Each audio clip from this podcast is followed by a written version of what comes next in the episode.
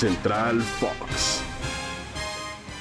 Muy buen día tengan todos, feliz martes, feliz inicio del mes de marzo junto a María Fernanda Mora, soy Ricardo García, les damos una cordial bienvenida a este breve espacio pero nutritivo, eh, informativo de Fox Sports a través de Spotify. Maffer, la UEFA, la FIFA se unen a otras instituciones, a otros organismos a nivel mundial y no solamente en el contexto deportivo para aplicar sanciones en contra de Rusia, en este caso en particular sus selecciones y los clubes que pertenecen o que compiten en la UEFA, como es el caso particular del Spartak de Moscú, que queda ahora ya eliminado de la Europa League en la fase de octavos de final. ¿Cómo estás?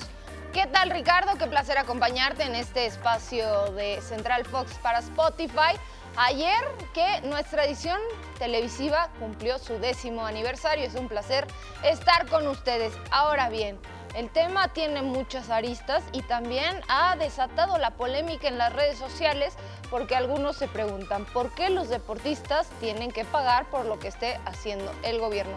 Esta no es la primera vez que los atletas rusos se ven eh, pues afectados por decisiones que se toman por parte del sistema. Hay que recordar al dopaje sistémico ruso que ha logrado que atletas tengan que competir pues sin la bandera, sin representar al país y sin su himno nacional.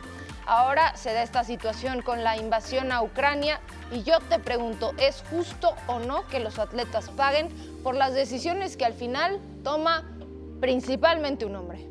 Definitivamente estoy de acuerdo contigo. Ellos no son responsables, lamentablemente pertenecen a un país donde existe un sistema de gobierno autoritario presidido por Vladimir Putin y en este caso hay que entender que todas estas medidas, más que perjudicar a esos deportistas de los que estamos hablando, son tomadas para provocar que este autoritario líder cese las acciones bélicas que ha emprendido con su ejército en contra de un país vecino. Entonces, no es en sí, y si es cierto afecta momentánea o temporalmente a los atletas, a los deportistas, a estos representantes de su nación, el objetivo es lo que más importa, salvar las vidas de cientos de miles de personas que han tenido inclusive muchos de ellos que emigrar de su país para buscar refugio en otras naciones europeas. Ahora, revisando el historial de Vladimir Putin, me pregunto yo, ¿serán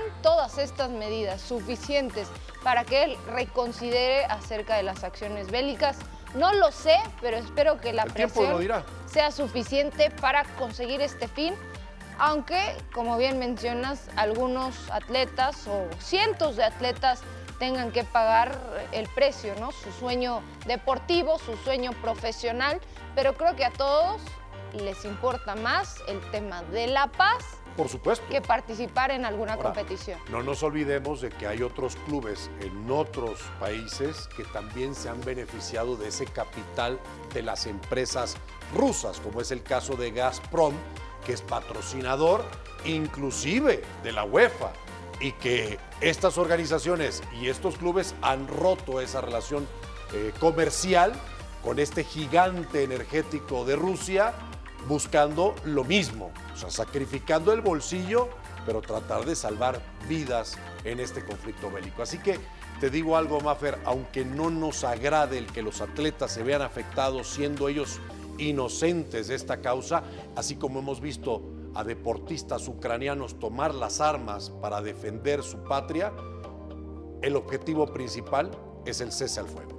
Sí, lo de los atletas muy importante, eh, ya hay figuras del tenis, figuras del boxeo que voluntariamente han decidido tomar las armas, eh, regresar a la milicia para defender a Ucrania desde la trinchera posible, en este caso participando con el ejército. Sin duda es un tema que dará muchísimo más de qué hablar, donde lo prioritario son las vidas humanas y todo lo demás, absolutamente todo lo demás, pasa a segundo término, Ricardo. Y con esto ya vamos despidiendo esta edición de Spotify, como decías, corta pero cargadita de información.